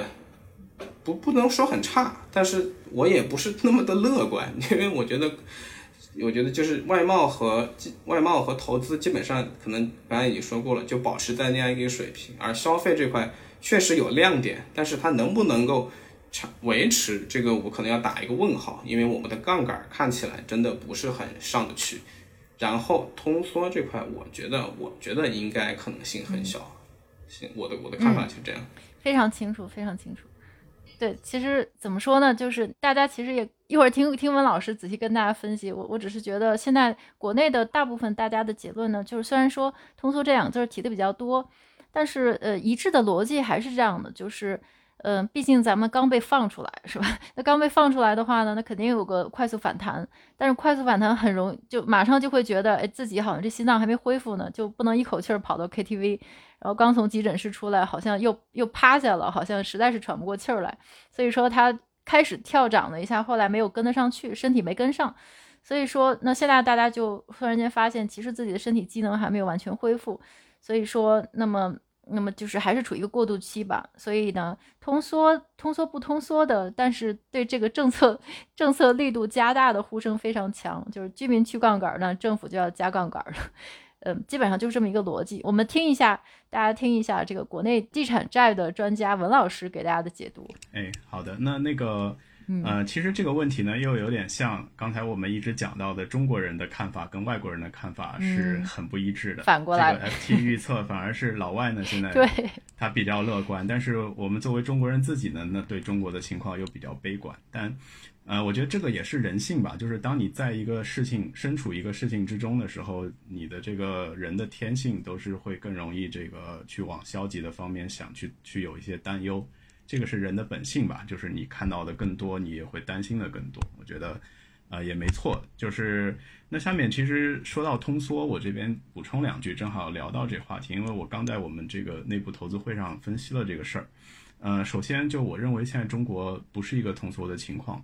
然后呃，怎么看通缩这个事儿呢？那个之前有一个这个经济学的报告，它是。分析了历史上出现的所有国家，这个有大概两百多次的通缩的这个分析。如果发生通缩呢，一定会同时伴随着三个这个因素。第一个是这个 M 二，就是广义货币的这个供应会要下降，或者说广义货币的供应要不足。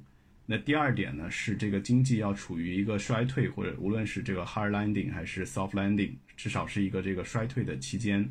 然后第三个呢是社会全面性的物价都会发生下降，而不是说某些东西降，某些东西涨，或者说这个呃有些东西还这个也保持不变。所以说这三点同时发生的话，才是一个这个通缩的判断。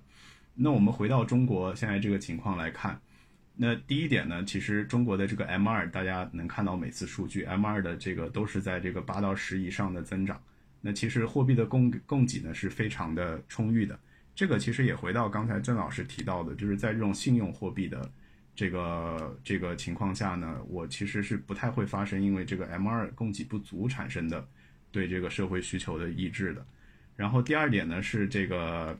啊刚才说的这第二点呢是这个经济是否在衰退。那目前来看呢，其实大家还是有这个疫情后的这个报复性的消费和反弹。其实经济，你说它失速也好，你说它这个复苏动力不足，但是呃还不至于真的是在一个衰退的情况。现在更更容易衰退在我们前面的反而是美国。那第三点呢是这个全面性物价下降。那现在呢，其实这个情况也在中国是没有发生的。其实大家可以看到，呃，我这边 PPT 上。啊，放了有四张图，麻烦那个小跑老师到，应该在前面，呃，再往后一点，再往后，再往再往后一页，哎，对对对，这这这这一页上面，啊，我在左上的这张图呢是中国的现在的这个 CPI，然后除了 CPI 核心 CPI 就是核心通胀，然后这个通胀其实。呃，有三条线，然后此外，除了这个总的通胀以外，然后还有把它分为这个商品通胀跟服务通胀这两块。那我们能看到最头上呢，其实是有一个这个像爪子一样的这个三叉，这个出现的。呃，那就是因为呢，其实现在核心通胀是这个，比如说现在在这个零点五，但其实大家看到这个服务业通胀其实是在增长的，而商品通胀呢是在下降的。所以这就导致这个社会中其实并不是全面性的物价下降，大家其实自己也能感觉出来，你你出去这个玩，你出去消费的时候，你订酒店，你酒店的价格并没有下降，反而还涨上天了。你去你出去这个吃喝玩乐，其实这些东西的价格呢，反而是在上升上升的。而且再极端一点呢，你看这个现在所有的这些高端消费品，包括奢侈品，你去去这个 LV 去香奈儿买东西。这些地方不但没有降价，而且今年还在提价，呃，所以说总从这个判断呢，中国也是没有发生这个通缩的一个情况，呃，此外我还认为就是通胀其实可能更多的时候是一个货币能够把它搞起来，这个货币超发导致的，但是通缩更多的是一个比较长期性的，而且是一个心理上的这个由心理驱动的一个趋势，反而是一个这个长期性的这个大家的欲望和需求被这个。压制到这个消被被消灭，所以而或者说这个社会产生了一些这个结构性的分层，让大家这个呃就就大家可以参考一下日本以及包括现在的韩国，这个可能这些这些地方我觉得是更容易发生通缩的一个这个呃基础吧。对，然后呃对于中国现在内地的这个情况的判断，我觉得呃我的看法大概是在这个老外和。和曾老师的看法之间，就是我相对觉得这个复苏和中国的这个发展的动力还在啊，但是但是现在的问题是，这个首先中央的政策是非常想刺激这个经济的，但是中央刺激经济的这个方式呢，其实还是有一点在用原来的老方法，那就是我这个加大贷款的力度，放松这个个人贷款的限制，然后我试图从这个松银根，然后试图去这个。进行一些这个信贷上的鼓励，然后去刺激消费，刺激这个整个经济，刺激中小企业贷款。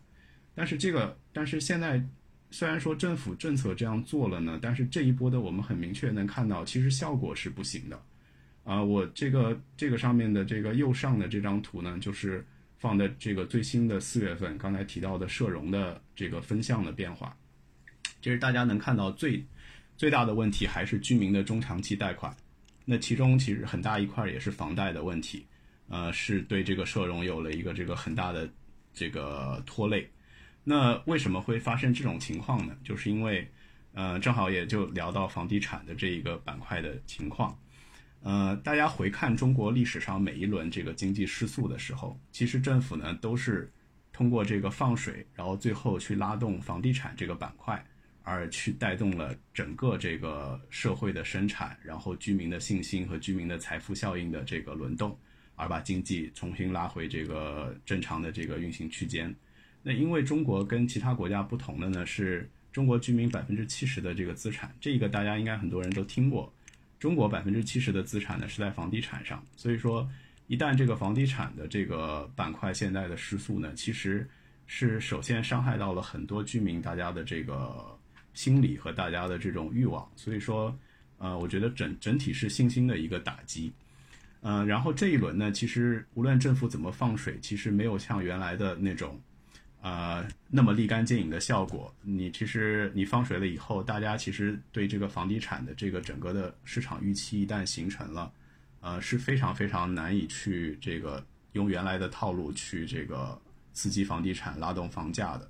而现在政府呢，其实能看到，呃，政府其实在这个真的这一波对待房地产的这个态度呢，其实是跟之前有一些变化的。呃，你像当年这个一四一五年中国经济失速的时候，后来呃中央放水，然后提供这个棚改货币化，也就是我们说的旧改。那靠这一大波呢，其实无论是肥了房企，还是真的又把房价给这个推高，然后靠这一波又把又让大家这个在个人的这个身上其实加了一波很大的杠杆，那才把这个整个这个经济拉回到一个正常运行的这个区间。但是现在呢，其实，在大家在这个个人的这个我们叫 private sector，就是这个私人板块呢，其实杠杆率已经加的比较高了。中国现在这个个人杠杆率大概是百分之六十到七十，那其实对比欧美呢，基本上美国也是在七十多，那韩国呢就更极端了，韩国是在一百二十四，而韩国呢最近问题也很大，嗯，当然这边我就不展开来说了，大家有空可以去了解一下韩国最近有一个叫全租房的事情。啊，是这个房地产的市场也在暴雷，房价连跌了八个月，啊，这个我觉得是一个很有意思的东西，大家可以去研究。那对于中国的这个情况来说呢，我觉得现在国家放的水，呃，如果你缺乏这个房地产这一个板块的带动，其实你因为你只靠这些新兴，你想要鼓励这些新兴行业，就是比如说绿色新能源、电动车或者这些高新制造。因为这些行业其实它根本不是一个资本密集型的行业，它不是说我要靠这个无限的借贷我去扩大规模，我去这个推动消费，呃，这些行业其实更多是一个技术性的行业。那你放水的这个效应，它的这个货币信用乘数其实就会低很多。你不像这个传统的这些地产行业，你放了水它就开始扩张，它就开始拉动 GDP，然后它带动上下游，带动下游的这个家电呀、这些钢材啊、这些耗材。啊，上游的这些耗材生产，所以，呃，你靠这些新兴行业呢，你光靠放水其实就不能收获像原来的这种效果。那那其实反过来说，我觉得这一次呢，就是如果你还用老的政策去治疗，呃，你又要这个经济进行一些结构性的转向，你又不想去像原来那样去动到房地产的，去把这个房地产再再回到一个这个拉房价，让大家这个去加杠杆的一个老路。呃，我觉得现在的这个刺激呢，它的这个，它这个效用会非常的弱，那甚至可能这个复苏，我觉得是也是一个非常漫长的复苏，而且，呃，它并不是并不会是一个这个非常像像当年这个每一波过去几次每一波拉动的一个这个微型的反弹，反而是一个这个，呃，经济的这个增长率会逐渐的下降，这样的一个这个反弹，所以说，嗯。对，我觉得现在中国的情况大概是这样的。然后，呃，总的判断，我觉得，呃，大家真的是不能光看着短期的这个报复性的消费，就觉得中国的这个经济就又回来了。因为，嗯，因为现在呢，其实这一波消费背后的原因，我觉得也有一点，就是，呃，大家可以看到这个。比如说，我不买，我我不去做这个，我我我不去做这个，我的这个居住，还有我的这些大件的升级，就是说，我原来住了两房，我不去改成住三房了，我还住着两房。我原来开着这个比亚迪，我不要去换特斯拉了，我就开着我的比亚迪。那我这些大件不去搞了，呃，我还没有钱去淄博吃他个十串烧烤嘛，对吧？所以说，呃，这个其实是是中国人就是现在普遍心态上的一个转变，啊，那我觉得这个这种心态呢，其实能够带动，就是说说能够带动一定性的这种消费，呃，或者这种产业的复苏。但是你这方面的复苏绝对不是中国新的经济增长的一个呃动力。这真正的经济增长不是靠你这个平均消费五百块的这个淄博烧烤吃喝带动的。你是要有新的这个行业能够进行造富，能够新的行业能够吸收国家放出来的信贷。那目前来看，这个行业我这样的一个行业，我觉得还没有呃足够，还没有这个足够的出现，或者说它能够有一个这个动能去去去承担起这个托起中国经济重新回到正轨的一个这个呃能力吧。所以说，目前我大概是这样的呃一个判断，就是至少。嗯，其实其实另外一点就是我想讲的，大家也可以类比一下这个像日本或者呃韩国。其实日本呢，回看日本历史也很有意思。日本在九零年的时候楼市泡沫爆了之后，其实它的这个消费的这个增长动力，然后包括日本人对奢侈品的这个消费，其实日一直延续到了九四九五年。也就是说，大家这个楼市不搞了，其实反而手里的钱还多了，然后也去追求这些这个。呃，这些吃喝玩乐的消费，但是从九四年、九五年之后，整个社会的信心和消费就有一个非常极端的一个剧烈的断崖式的下跌。那下跌之后，一直到现在，这个日本经济是在一个这个基本停滞的十年吧，是一个非常这个就是说非常负面的一个这个情绪中的，也导致呃整个经济这个发展动力非常的差，不管怎么放水、怎么刺激都弄不起来。我觉得中国现在这一个情况呢，也有一点点在走日本的老路，就是，所以说这这也是我对就中国未来的经济这个复苏呢，会有一些担忧吧。我觉得不会那么快到，我们也许现在处在这个楼市这一波过去，九零年这个时候，呃，至少到真的这个全社会性的这个断崖式的欲望下跌，可能还有个四五年的时间，但是。真的在会不会重复日本的老路，就看我们这个四五年能不能找到一个这个新的一个这个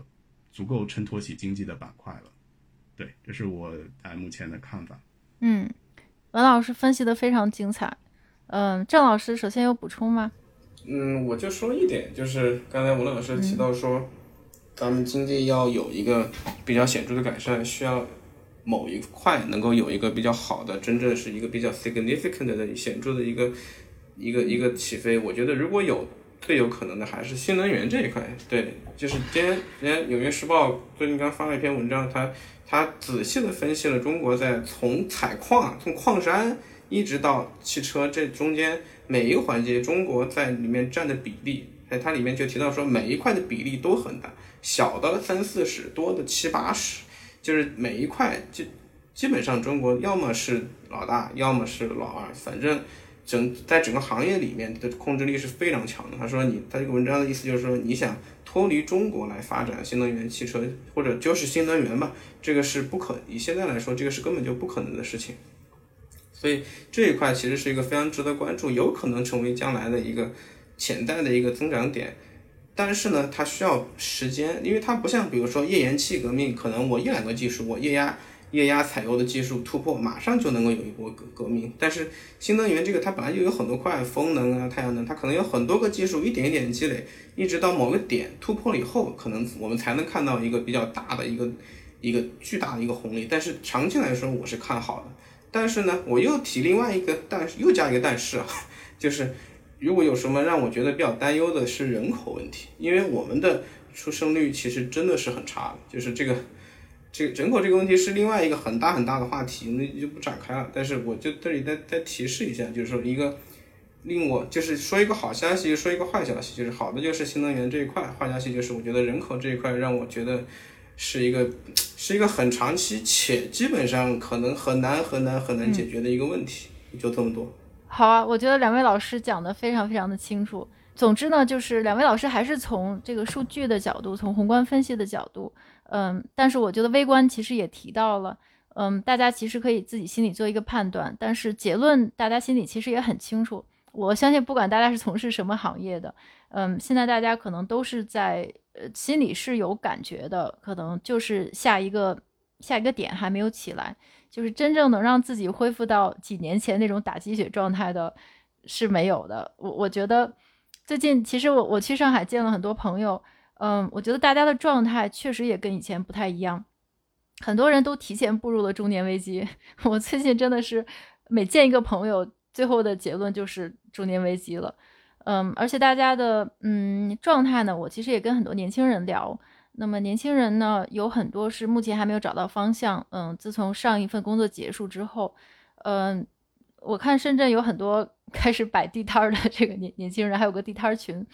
嗯，无论如何吧，呃，我觉得可能也是。就大家看那个那本书，就是第四转折。我我我老是说这本书，其实那本书还是挺有意思的。我觉得某种程度上呢，还是跟一个代际的性格有关。就是我们现在呢，可能是 Z 时代这这个时代主导的，呃，由这群年轻人主导的。那他们的出生环境以及他们的这个思维呢，可能和我们。当然，虽然我我们也没有那么 那么老，可能跟这个婴儿潮、baby boomer 等等，大家的想法都不太一样，那么也就导致了他们的行为会发生变化。那整个的社会关系啊，和社会的生产力的这个方向和形式，以及内部的结构都会发生变化。那么，嗯，他必须要找到一个自己能够支持自己发展的一个一条路，甚至要自己给自己重新设立目标。也就是我们现在所定的所有这些目标，不管是 GDP 还是经济发展，还是我们需要达到什么程度才算是经济发展，可能这些我们讲所谓的 paradigm shift，就是这个范式都要转移一下。如果你的目标还是，嗯，上一代的目标，那么下一代是是没有办法用上一代的目标去要求下一代的。所以，所以整个的，我觉得还是要有一个结构性的变化吧。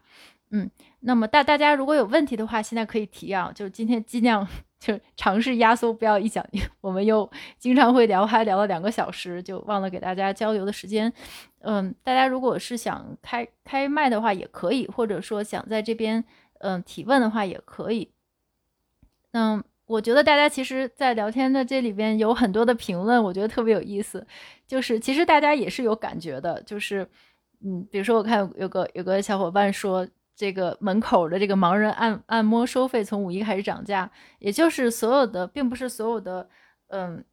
就是像这个文老师所说的一个通缩的前提条件，一切都在降价的情况还是没有出现的。然后大家也是觉得，就是消费的话欲望没有之前那么强，确实也是这样。呃，有朋友问日本央行会加息吗？如果加息对中国有没有影响？嗯，两位老师哪位对日本比较熟？嗯，对，要不要不我说一下吧，就是呃，首先日本对，首先日本现在这个这个 Kuda 这个新行长上以后呢，他其实呃现在还是在做有一个叫 Yield Curve Control，就是说他还是在这个去控制它整个这个收益率曲线上面的这个收益率的价格，但是。呃，目前日本其实我觉得它更多的还是一个这个比较偏向宽松性的支持性的政策，呃，它还是希望这个看到通胀更加的这个可持续，因为日本已经很多很多年没有过通胀了，所以说，嗯，我倒不觉得就是至少说市场也没有预期说这个央行会有一个这个加息的动作。那其次呢，日本的这个央行即使它加息或者怎么样，对对这个中国国内基本是没有任何影响的。那么这个是完全两个割裂的市场，无论从这个经济的步骤步骤来说，还是说这个经济面临的挑战来说，也是完全不同的。好，我们在聊别的问题之前。呃，我先跟大家说一下，就今天的材料，一会儿我我会发到群里。但是因为之前有很多群友跟我说想让两位老师进群，但是我们的群都已经满了，所以呢，一会儿我会发一个新的二维码，就是这个二维码是专门是两位老师的群，我们就在这个群里专门讨论，就是每个月的宏观经济论坛呢，以及我们之后的直播和之后想跟大家讨论的的的这个，呃，我们都会在呃文老师和郑老师的专门的群里边，我们就主要重点是讨论宏观的。这个这个群，我会把这个二维码一会儿发到群里，然后也方便两位老师跟大家交流，因为就我们大群就一直是满的。我我看看我现在能不能发过去啊。好，我现在我现在发到这个消息框里边呢，是我们这个群，大家可以先进来，然后我们我们再再呃交流。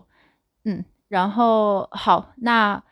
呃，对，这这两位老师可是 香港知名的这个 固收的宏观宏观的这个基金经理，其实跟他们聊天机会还是挺难得的。就正常情况下，应该是投资人 才能听到他们的分析，但但是这强烈点谈给大家的福利，大家多多交流。呃，然后还有这个，嗯，有有小伙伴问人民币这两天的汇率走势怎么看？人民币哪位老师可以给大家分析一下？我我简单是，郑老师，对，就是其实。首先，我的货币其实短期的这个我一般聊的比较少，因为短期它可能受很多很短时间的这个因素啊。但是就是中长期，我觉得其实，呃，如果我对这个我对人民币相对偏悲观一些，就是我觉得可能会走，为什么呢？因为一方面就是中国经济是不是能够像外面像外界像就是像像境外看的那么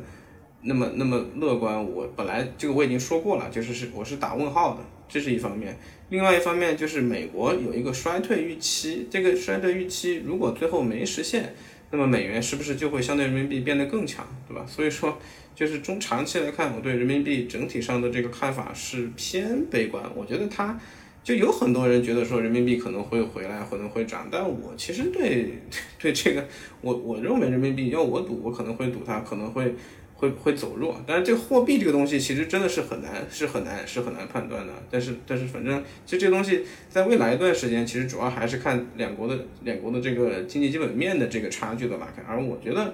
可能美国衰退的可能性，我现在看其实它的韧性非常强。我觉得它真的说你 hard landing 的概率比较小，而中国要实现这个要实现这个强预期，我反而觉得是有一些难度的。所以说我觉得对。人民币是相对偏悲观的，嗯，文哥，文哥怎么看？文哥怎么看？嗯，对，呃，我我其实跟你的看法，呃，我在短期内其实跟你的看法是相对一致。我觉得，呃，可能短期内人民币有可能会随着这个美元的相对这个转强会会弱一些，因为其实但这段时间我觉得只是一个比较短期的局限，因为这段时间其实要回到为什么美元会走强。美元其实走强是现在市场呢又有点重新在交易，这个通胀会持续更久、更加粘性，并且美国的这个发生 hard landing 和这个衰退的这个时间和概率可能又在进一步的下降。所以说最近主要美债的这个利率呢，整个利率曲线都在回升，那也导致这个美元呢会又重新这个有点走强。但是从这个呃跳过短期这一段，我觉得从中长期看呢，其实我觉得人民币呃。没，我倒没有那么的悲观，嗯，因为也其实也是回到它跟美元相对的这个强弱，因为，呃，其实从中长期看，我觉得这个 Fed 已经美联储已经比较接近这个加息的末期了，就即使，啊，我说我维持这个利率更长时间，但是我觉得它不至于再有一个这个因素说我再要从现在五点二五加到七加到八。那这样的一个情况在的话，我觉得整个美元在这个加息周期的一个这个强美元周期，基本也是接近尾声了。那从一个这个比较长期的时间来看，我觉得美元还是会，呃，比现在更弱的。而且因为人民币的这个利率，就你看人民币十年期国债现在二点七，然后美元的这个十年期国债在三点五，今天三点五五左右，那你中间还是有一个持续性的利差的。那当这个美元的利率如果逐渐下行的话，你的这个美元人民币之间的这个利差会逐渐缩小。那缩小的话，就不会让人民币有那么大的这个贬值的压力。所以说，我觉得这一部分缓和也能也是就是促进人民币稳定的一个因素吧。所以中长期我还是相对觉得人民币更加就是没有那么的悲观。对，好。我刚才把二维码发给大家了，大家这是文文老师、郑老师专属群，大家可以多多关注。呃，那今天其实也也挺晚的，十点多了。那我看大家的这些问题，其实我们刚才其实都有涉及到讨论过。那么，呃，还有什么问题，干脆不要太晚啊，我们可以在群里讨论。以后我们之后的一些活动啊，或者跟大家的讨论，都会在群里面跟大家直接交流。嗯，那我们今天干脆就到这里，两位老师也早点休息。那么有什么事情我们在群里边再讨论，好吗？好的，好的，好的，好的，好的，好的。感谢文老师，感谢郑老师，谢谢，谢谢。好，谢谢大家，大家谢谢小跑。嗯，好，我们下次再见。好，大家晚安，晚安。好，再见，再见，大家晚安，晚安，拜拜，拜拜。